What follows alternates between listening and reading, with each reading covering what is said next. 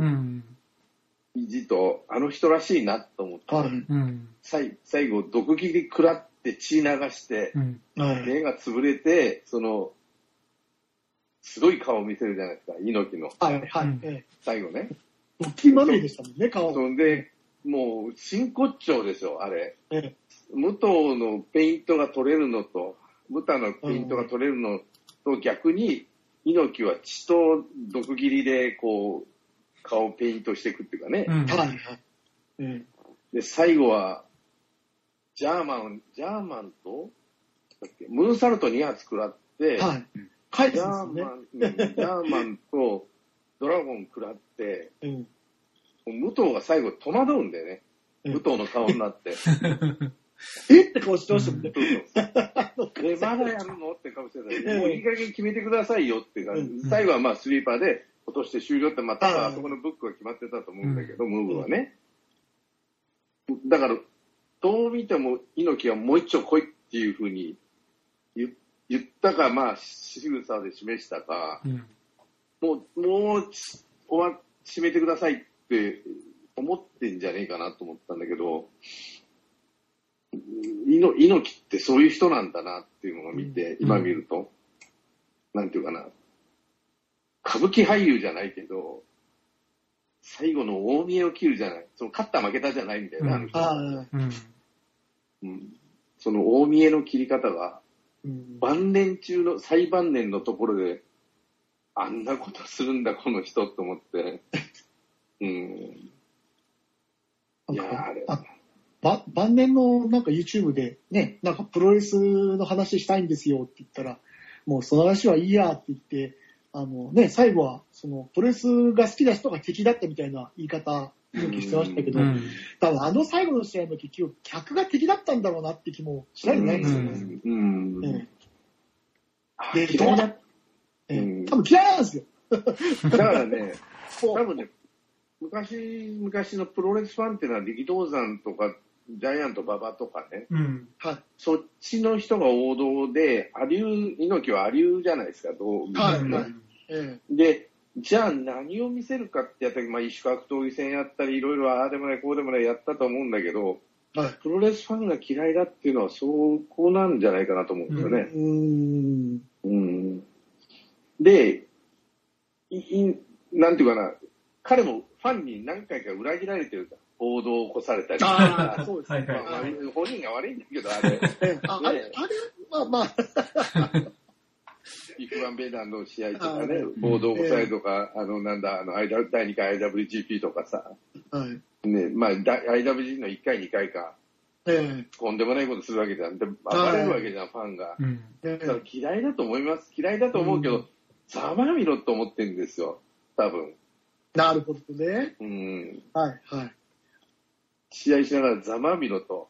うん。うん。お前らの思う通りにはさせねえよっていう、うなんていうのかな、猪木のファンを大事にしないっていうかさ、まあ、そこは透けて見えないかなって気がするけどね。うん。そういう点でもなんか、やっぱり人の心を動かす天才っていうか、人たらしですよ。うん、逆に言うとほら、あの、失敗も多かったけど、いろんな授業で、こう、スポンサーとか直接やっぱり猪木に言われると、あ、わかりました、出し、出しましょうってやっぱなるらしいですよね。うん。うん、そう。そのでね、うんあの、はい。僕は猪木嫌いなんですよ。ツイッターでも書いたと思うけど、うん猪木嫌いなんですよ。ええなんでかって言ったら、もういない、むちゃくちゃじゃないですか、あの人。まあ、儲かったと思ったら、はい。あの、儲かってきたと思ったら、ああ、ありせんやるって言い出して、はい。全然金儲けにならずに、うんではい借金山ほど作って、やっと返してさーってとこになったハイセルやって。犯罪。あのハイセルなんてとんでもない。大背任行為ですよ。それは、で、あのハイセルやらなかったら、みんな幸福、うんまあ、おもし、ファンとしてはどうなってたかわからんけど、あんなことにはならなかった。うんもうちょっとレスナー全体は幸せな生活を送れてたはずですからそうね。そうまずタイガーマスクがやめてないですよね、あれやってるの。でうん。前田も長州も新日本にいたと思うし、はい。えでも、その、あの、ハイセルがあったおかげで今のかあの総合格闘技があったんだろうなとは思うんですよ。うん。はいその後、UW、あの、要は不器用な連中だけで UWF を始めて、うんそれが火ついて、猪木もそれに乗っかったんだけど、うん、うん。そこから K1 だの、ね、プライドだのとかずーっと言って、総合格闘技って、まあ、総合格闘技なんて言葉もなかったし、うん。はい。うん、総合格闘技が今日本、まあ世界中で多分地球の裏側の隅っこでバーリートゥードやってるぐらいだと思うんですよ。うん。うん。それが表に出てきたのは、まあ、たどりたどれば、あのまあ日本でもやってる人がいたかって言ったら多分いないと思うし、ううんせいぜいね、レスリングが柔道になると思うし、それを火つけさせたのは確かに猪木だろうなと。ただ、うん。それは怪我の巧妙じゃないけど、むちゃくちゃじゃないですかと。で、さあ、長州とね、えー坂口長州体制で、はい、あんた、あの、オタクが議員やっとる間にみんなで持ち直したよと、東高三重士とね、うん長州がうんプロデュースして、どんどんどんどん、ね、ドームでバンバンもも盛り上がって、それで金儲けして、儲かった儲かったと思ったら北朝鮮に突っ込んで、そうです。何やってんの？で、出ますよね。で、あんたが稼いだ金じゃねえじゃんって言いたくなるんだけど、まあオーナーなんだからって言われたら、うん。要は人たらしだから、長州もはいとしか言えないって言うんでしょ？うんほんで金、しまった借金作って。ほんで、と今度は東高三重士がバラバラにされてね。うん。そうですね。元が言ってきちゃうし。で、要は、儲からんもんだからバラバラにされて。ほんで、大川と引っ張ってきたのはいいけど、橋本をポコポコにされてね、いいように使われて。ただ、捨てって考えたら、ひどい人どころか、嫌いだよな、普通は、と思うんだけど、うん。でも、あの人があんなことしなければって思うところは山ほどあるんですよ。うんうんだから嫌いなんですよ。嫌いだった。まあ嫌い、今でも嫌いかな。うん、まあ、それは当事者の人でもね、それはもう猪木、みんなが言うほど好きじゃないと言うてる人もそれはいるでしょうね。ううんんただ、あの人は、じゃあやってみろって言われたことはできないから、あの人がやったことできないし、うん。うん、あの、事業とかね、そのプロレス以外のところで、まあ、むちゃくちゃだったと思うし、あの人多分ね、金儲けは興味ないと思うんですよ。うん。うん。金儲けと人助けは絶対興味がないと思ってるんですよ。これはね。だから人助けみたいなことはしたいって、あの、例えば、イラクでなんか、人質解放に一役買ったとかなんとか言ったり、北朝鮮行ったりとかし、なんか人助けはしたいって言うけど、どう考えてもあの人自分の名を挙げたいだけじゃんって思うわけなんで。え絶対面白いから言った感じありますよね。うん。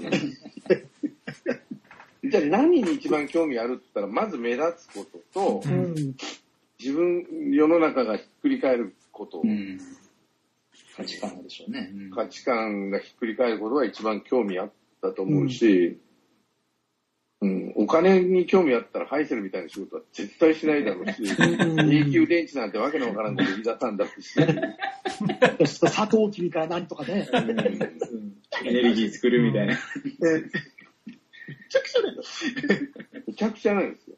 だけど、レスラーとしてはね、単体で見るとすごいなと思うとこは、うんあ俺が見出した、ただね、俺ベストバウトって言われる、70年代から、70年代の猪木を知ら、見てないんですよ。俺81年か2年からしか見てないから、だからもう、IWG、第1回 IWGP がなんとなく生で見たというかね、うん。当時見、うん当時見たのはそこら辺なんで、うん。学術なんですよね。学術に仕掛かってるんだけど、うんそれでもたまにギラッといういい試合をするんですよ、あの人。はい。であの時はそのハイセルでボロボロになってるし、えっ、と、糖尿がひどかったんですよね、あの人。うんはそうですね。それで離婚問題があって。うんなってとかあって、それで、それでもあの、まあ、ご存知かどうか、5対5の長州の試合、俺あれ一番最初に、まあ、すごいなと思ったのは、あの試合かな。い。イリミネーションマッチでしたっけ？えっ、とね、勝ち抜き戦。八抜き戦でしたっけ？あの、で、最後、ちょ大将戦になって、あ、大将戦が、そうそうそう。はい。長州、猪木の一対一になって、最後、コブラ、グランドコブラで勝つんですけど、猪木は。うん。うん、これはなかなかね、長州、これで長州は、この後、全日行くんですよね。うん。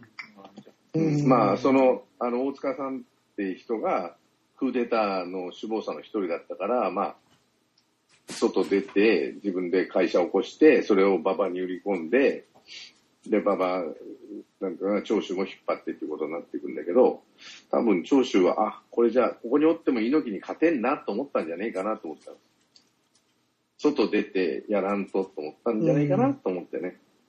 それぐらいこう差差があるわけじゃないけど、あの落日の猪木にか勝てないにしても、もっと爪痕を残したかったと長州は思うんだけど、うん。それが残せれなかったっていうか、やっぱり最終的に見てて、猪木の引き立て役になっちゃってたから、長州が。うん。うん。まあ、そこの、う受けの凄み、長州、猪木の。うん。が、ちょっと、で、彼は全日本に行ったんじゃね？まあ、お金も当然だけど、きっかけになって、心の中ではそう思ってるんじゃないかなとは俺は思ったんですよね。なので、ちょっと、面白いなと、その、むちゃくちゃな人やけど、うん。うん。あと、猪木の必殺技もですよ、結構、うん。その時その時で、あの、変遷があるんですけど、結構みんな知名度が高いっていうか、こ子供から大人まで真似してたような、うん。ね、コブラツイストから円髄切りも、いい。は万字固めとか、ね。万字固めでしょ？うん。じがとかね。あと、スリーパーホールド、最後ね、う最後の方はまあ、もう直スイーパーでしたね。うんうん落としてっていうか、まあそういうムーブ作ってやってたんだけど、あの、猪木のすごいところの一つとして、例えば、円髄蹴りって、まあ猪木が一番最初にあったんですけど、円髄蹴りっていうかね、はいうんあの、ジャンピングハイキックですよね、簡単に言うんはい。うんで、その後天竜やったりとか、鶴田やったりとか、まあ、うんたまに藤波とか長州とかうん。やったり、他、今今はもう誰もしないかな。あの、やったりするけど、猪木ほど綺麗なフォームでやってる人いないでしょ。うん。なんていうか、ちゃんとこう整体してるというか、上ではい体勢作ってるというか、あとみんな流れたり、崩れたり、ん回し蹴りの延長で円髄切りやったりする人がほとんどですよね。うんはいはいはい。うん。ピシッっていうのがないんですよね。うん、で、うん体勢が綺麗だから、そのうん見栄えがいいんですよね。はで、あれをちゃんとできてるって、猪木ほど綺麗な円髄蹴りってのは、誰でもできる技なんだけど、あの人が一番だって常に言われるうん。し、まあ、今でもそうだし。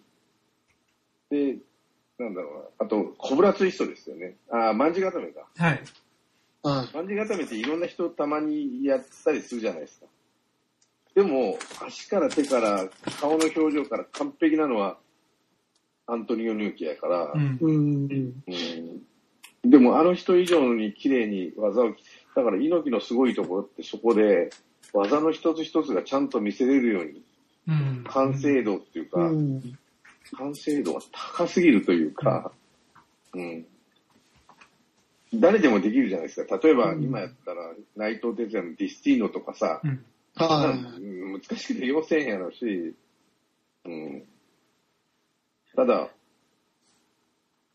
なんていうか、締め技系でね、それ一番、うん、猪木しかできないやろうなっていう代名詞的なものもあるし、うん、い。うん。それが素晴らしいなとは思うけどね。でもやっぱり、僕の中で猪木はやっぱインディアンディスロックなんですけどね。ああ、いいですね。あのね、倒れる前によしよしよしってやりながらドンっていくっていう。やっぱあのムーブは、ああ、かっこいいなと思いながら見てましたけどね、当時。うん。えだからあの関節技に入るとか、そういうののムーブっていうのは、まあ、その後いろんな人が、まあ、はい新系の人では武藤の四の字固めの時とかね、うん。まあ、これは決めてからのあと一番いい好きなのは俺、長野の STF なんですけどね。あああ。顔と顔を付き合わせるから二つ並ぶんで、うん相手の顔をこう痛そうに曲げて、自分の決め顔ができるというね。はい。うん。テレビカメラ的には抜群にいい、うんあの、技だなと思って見てるけど、それを、長州の、長州じゃない、あの、えー、猪木の卍っていうのはね、体が綺麗に浮くでしょ。ああ、そうですねなんか、。その綺麗な形でね。あれが素晴らしいなと。うんとにかく綺麗だし、かっこいいし、見栄えいいし。うんだから素晴らしいなと思うんだけども、うん。なんかな自分のペースで仕事する人だなと思ってるけどね。うん。でも対照的に馬場さんは最後まで技を変えなかったし、あまり足さなかったじゃないですか。うん。同じ技をずーっと守るっていうか、そういう系統でいったんで。うんまあ、それ、それでもなんか、馬場さんは自分を見せる術がずっと上手かったかなと思うんですけど。うん。やっぱ体のでかいので、うん。それとやっぱあの人や野球選手だけのことって運動、昔は、まあ晩年はあれだけど、うん。運動神経すごい良かったと思うんですよ。うん。うん。うんあの昔の馬場のなんていうかアメリカ時代の試合なんか YouTube でたまにやってますかうら、ん。見たらもうすっごい動きがいいんですよね。う。うんん。大きい体の割には。ドロップキックも綺麗だし、うん。まあ16問もね、とハイキックもね、うん。上手だし。まあだから、まあ、いいいいと思うけども、うん、猪木はそれに嫉妬してたんじゃないかな最後までそれになんか戦おうとしてあんないっぱい必殺技ができたのかなと思うんですけどうんね。うん。まあ、あと、あとは、いい猪木ってさっき、プロレスファンが嫌いだって言ってたと思う、敵だと思ってたっていうんだけど、はい。まあ世間一般も敵にしてましたからね、あの人は。うん。うん、そこは、馬場との違いというか、うん、馬場って分からない人には分からんでもいいっていう考えの人だから、多分あうん。プロレスに関して言えばね。うん。ところが、猪木は、ね、こっち向かせると。なん。とかして。いうん。と思いますけどね。あ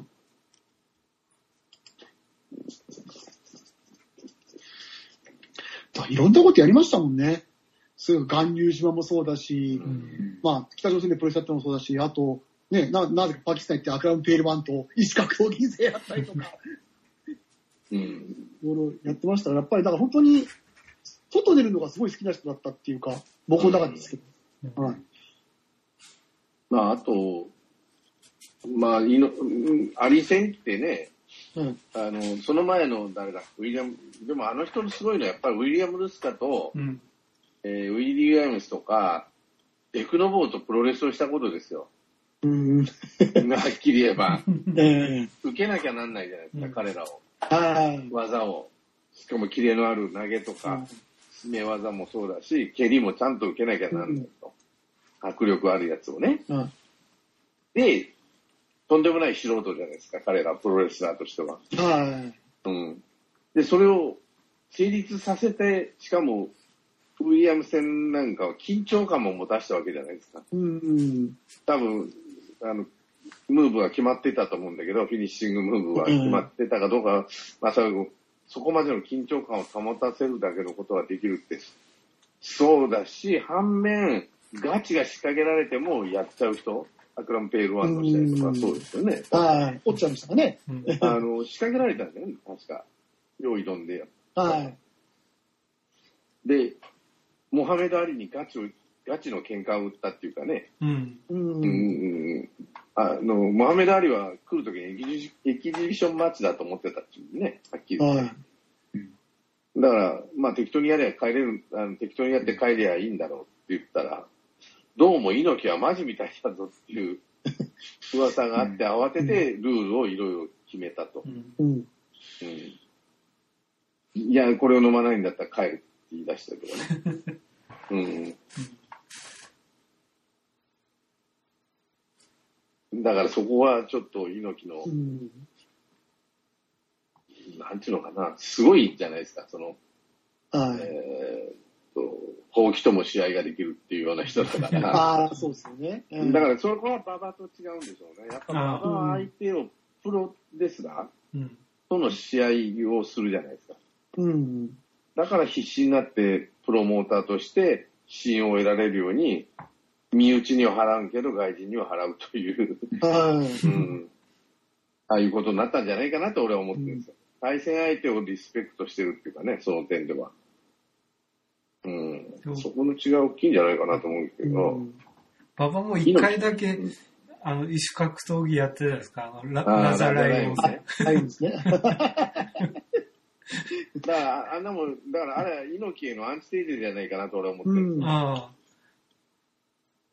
こんなもんなんだっていう話あ。あで。要は、お前がやってんのこ、こ、こんなもなんんだだろっていうメッセージなのかな。うんやっぱう。ん。でも俺は思っ超トム・マーギーもひどかったですけどね。うん、長州トム・マギーもあれね、石格闘技でも何でもねえじゃねえかと思ったけど、ひど単なる下手なプロレスラー、あ若手プロレスラーがね、ってうん。いううう話だと思うし、うん。だからそう思うと猪木ってめちゃくちゃ、ね、石格闘技で成功してるのは彼と、うん。ポンコツを連れてきて成功してるのは、うんあ人、鬼田淳ぐらいなもんで、うん、あとは、猪木の真骨頂でしょ。い。うん。うんそら、ね、新、なんだろう。あの、新日本プロレス立ち上げた時からポンコツレスラーばっか連れてこられて、誰だ、あの、カール・ゴッチのブッキンブッキングなんうんなんだこりゃっていうレスラーばっか連れてくるわけでしょ。そら、ね、そういうの中で試合を成立させなあかんと。一方、馬場はとにかく超一流のレスラーをなんとか金出してね、連れてきて。うん。うんで、やっぱり超一流とやるといい試合ができると。うん。うん。そうですね。タイガー・ジェットシーンなんかそう冴えてるもんですよね。うん。ええ。だから、シンとか、ハンセンっていうのは育てた、あまあ、ホーガンもそうだし、そうですようえん。え。オーガンもそう。あ、そうですよ。ん馬場のところで外国人レスラー育てたっていうのはいないと思うし、ブッチャーだってもう出来上がってたし、あそうですね。ええ。ブルーザ・ブロディだってもう出来上がってたし、選手を引っ張ってきたんで、その点が猪木と馬場の違いかなと。うん。いなんていうかな、馬場の場合、多分俺がリングに上がるだけである程度成立するし、もう一つは、やっぱり一流どころを知って、一流レスラーっていうのと対戦することの意味っていうのがよく分かってたんじゃないかな馬場って人は。うん。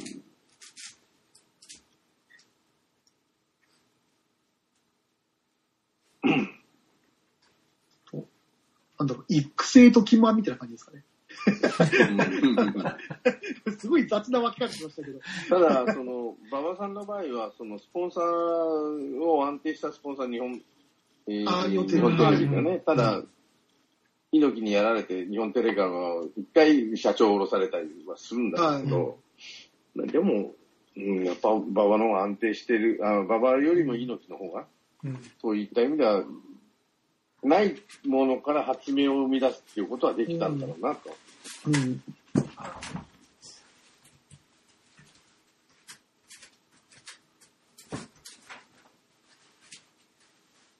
まあ、だからやっぱり全日本っていうとトラディショナルみたいなところになりますよね。で、新日本はやっぱり革新的なみたいなうん流れになるんですよね。ただ、それもこれもぶっ壊すのはあの人やからね。そうですねプロモーターと信用ならんって言って、スタン・ハンセンは馬場に行ったわけなんで、で、ブッチャー連れてきた映画、ブッチャーはもうもうポンコツになってたから、結局使えなかったと。えうん。で、ブルーザ・ブロディじゃあやろうかね、やったら、気難しいし、でも最後はブロディも馬場に申し訳なかったって謝って入れてくれと。うん。あんたの言ったことは正しかったって言ってるぐらい、やっぱりその外国人レスラーに対して、猪木っていうのはその、そんなに甘くないっていうか、甘くないっていうか、その金は払わないんじゃないかな気はするんだけど、うん。はい。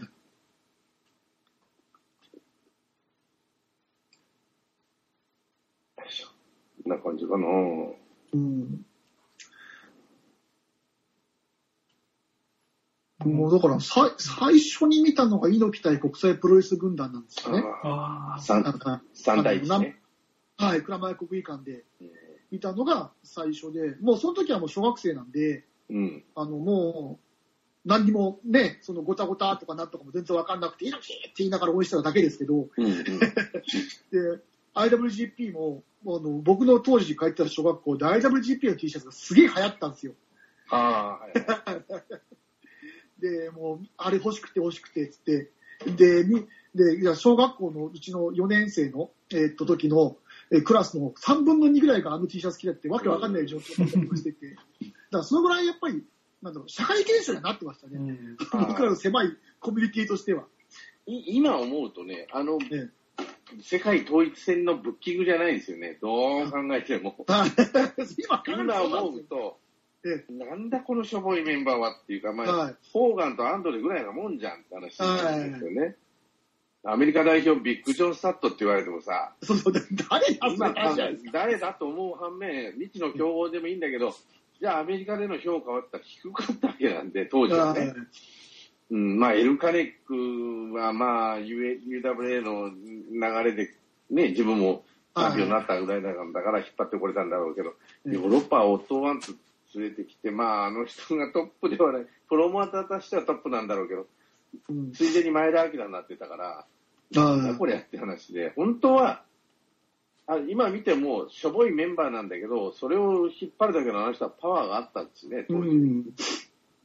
うんアントニオ猪木、う、ね、ねええそこはすごいなと思ったけどね。よね。ババ、ババなんか笑ってたと思うんですよ。ええ。なんだこりゃってこのがこのメンバーが世界、世界統一戦をやるんだ。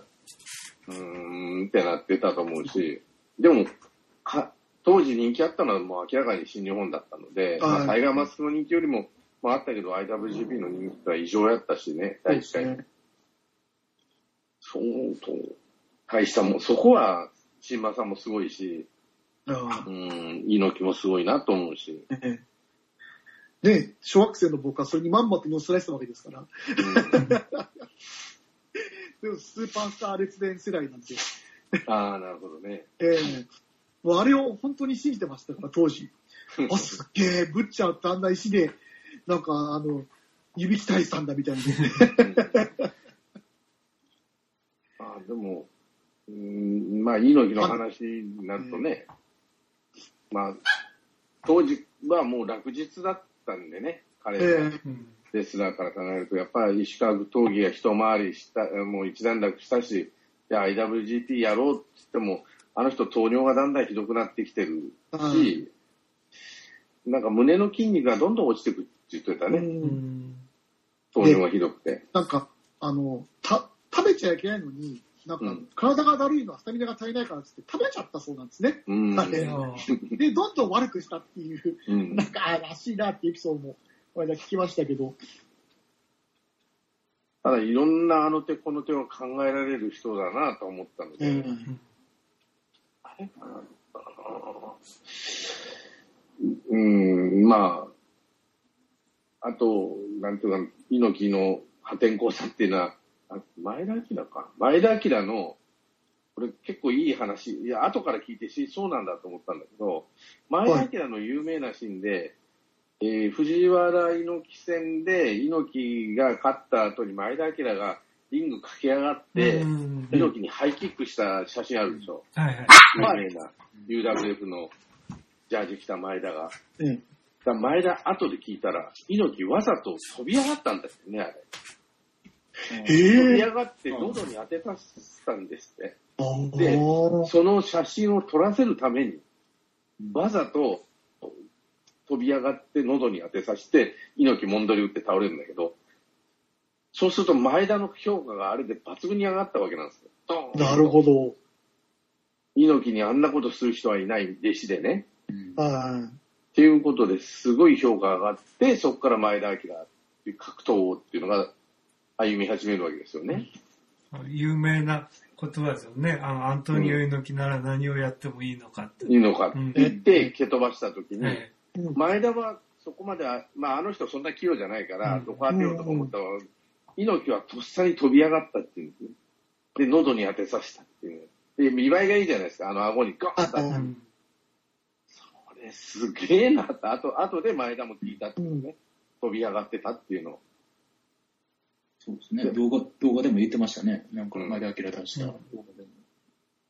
あれがなかったら前田明売れてないと思うし、うん。うん。で、あの、長州、あれだ、藤波辰巳の、あ、長州じゃない、藤藤波のあの、飛龍革命の時のね、はいや、あれもね、やってみろとかさ、い。ええ。うん。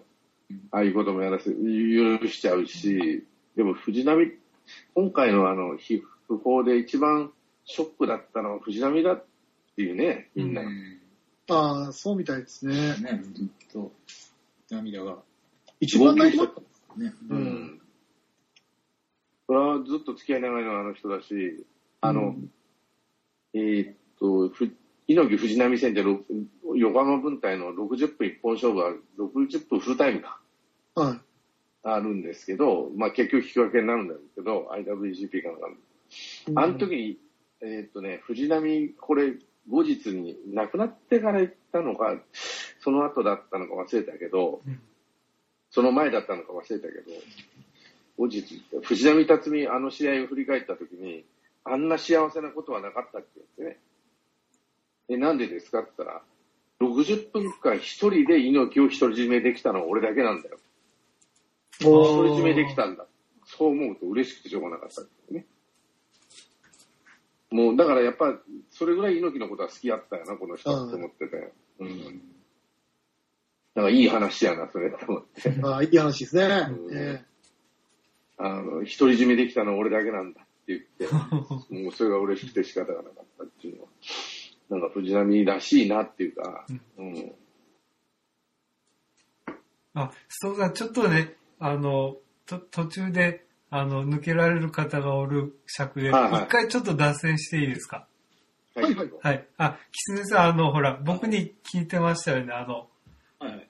あの、無党の引退試合の件。ああれ、そうですね二人にちょっとお話聞いて、取った方が最後に。はいあそうで。すね。はいちょっと僕、ちょっと10時でちょっと仕事行くかなあかんので、ちょっと、はいはいはいですいません、はい、はい。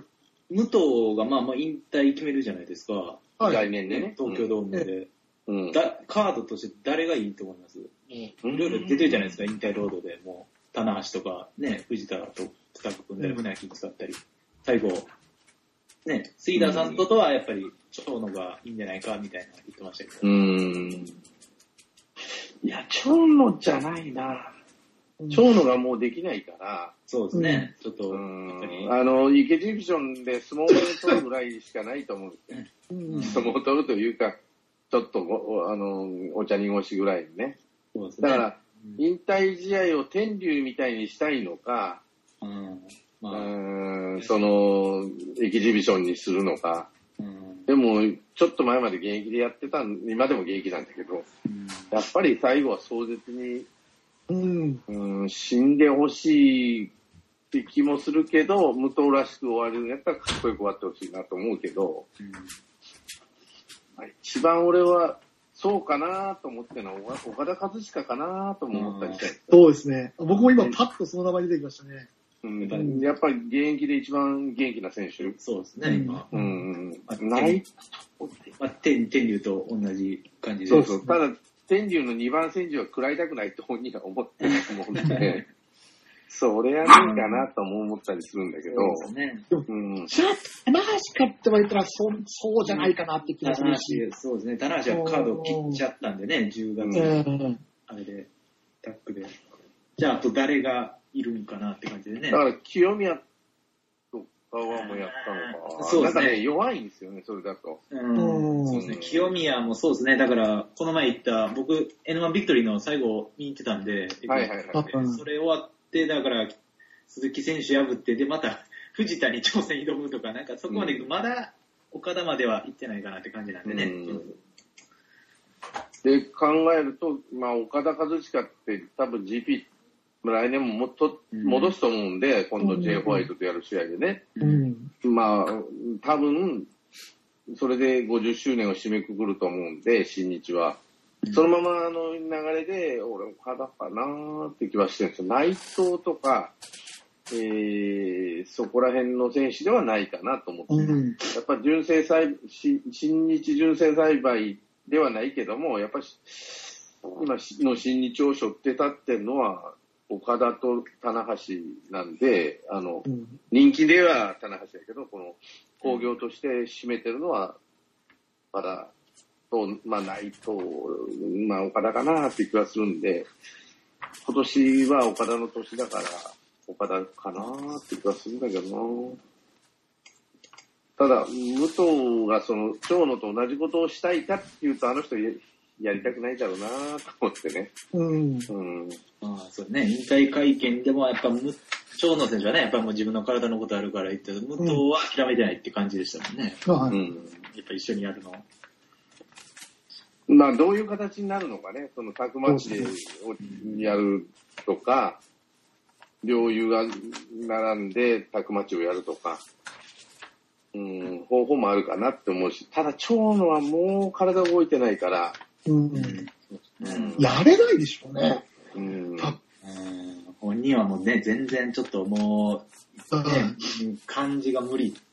う。うん。んってたし、うんだから、武藤もね、いやもう、俺91で動くからさ、みたいなね、言うぐらい、やっぱり、うんこれ状態悪いでしょうしね。うんなので、長野さんが出るとしたらそういう場面かなと、その本当に91でタクマッチで。うん。うん、STF の場面作ってあげて、でもそれ見てて面白いかって話になっちゃうんで、うん、俺としてはその、そこら辺の若い、あの、現役パリパリの選手、あと丸口か。ああ、そうですね。うん。丸口プロうレス前から彼でもいいかなと思うし、ん。結局最後は持ってきたいんでしょって話になって、持ってってくれる選手にするか、ま、どでどうしても負けるんだったら岡田とかそっちの方が負けてもいい選手、あのうん。彼なら負けてもいい的なところは作るかもしれないなと。武藤自体が全く動きないっていう感じじゃないので、うん多分茶番で終わらせなかったらしないと思うんですよね。うんええ。だからそうすると、今言った名前か、まあ、ウルトラ C で藤波かなっていうう。んはい。それは確かに。えだから、まあ、まだ発表になってないけど、お金を、まあ、工業として人を集めたいんだったら、そういうぐらいの人を集めえるし、それから X にするかね、わざと。うん。ああ、発表的なところでもありっちゃありだけど、うんまあ、長野はなんかね、リング上がって、その握手ぐらいして終わるんだろうけど、と思いますよ。なので、長野ではないよなそうですね。うん、無双らしく終わるんだったら、もう、体ボロボロになって終わって、最後勝って4の字固めでね。うん。うん。やった方がかっこいいっちゃかっこいいけどね。うん。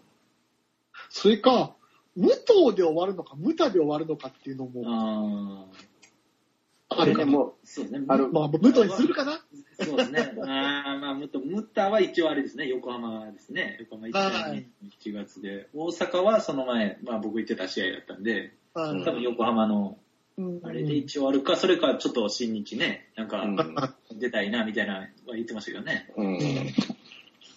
ただね、俺ね、ムムタはもう、なんていうかな、21世紀で終わっちゃって、20世紀で終わってるんですよ、俺の中でムタは。あの、坊主の、坊主にした時点で、ああ、もうムタやらないんだなと思って。あ、なるで、ほど。その後のペイントとかマスクとかやってるけど、あれ、ああのムタはあんまり好きじゃないんですよ。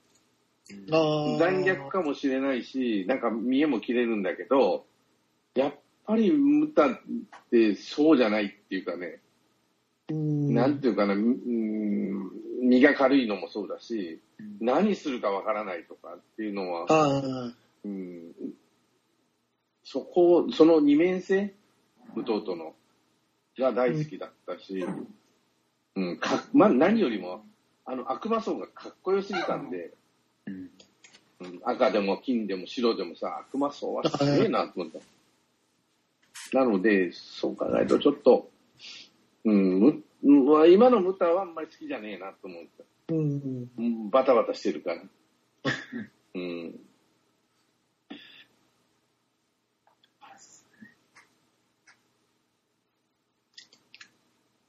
まあ、あとどれぐらい試合見れるかですかね。うん。ね、ムん、について言えば、まあ、引退は現役バリバリとやってほしいなって気はするよね。そうですね。うん、誰でもいいかな。やっぱ新日から借りるんじゃないかな、そうなると。かなと思います。はい。うんそうですね、他もっと、個人的には、もう、これは僕の勝手な願いですけど、勝手な願いっていうか、もう、あの、願望でしかないですけど、うん最後、スペースローンウルフ出てきてほしいなと思ってるんですよ あの、ヘルメットかぶって、ヘルメットかぶってあ登場曲もあの曲であ、そうそうそうあの、黄色のジャパンを着て、はい。それか、あの、い一回、現役当時みたいにちょっと一回髪の毛かぶってくるとか。だから、こう、なんか、はい。まあ、あの、あの時の武藤結構好きなんで。かっこよかったですよね。かっこよかったんですよ。うん。そうですね。まあでもどうするか分かんないまあでもやっぱ入場曲はでも、やっぱホールドアウトで。うん一番好きなんで。はい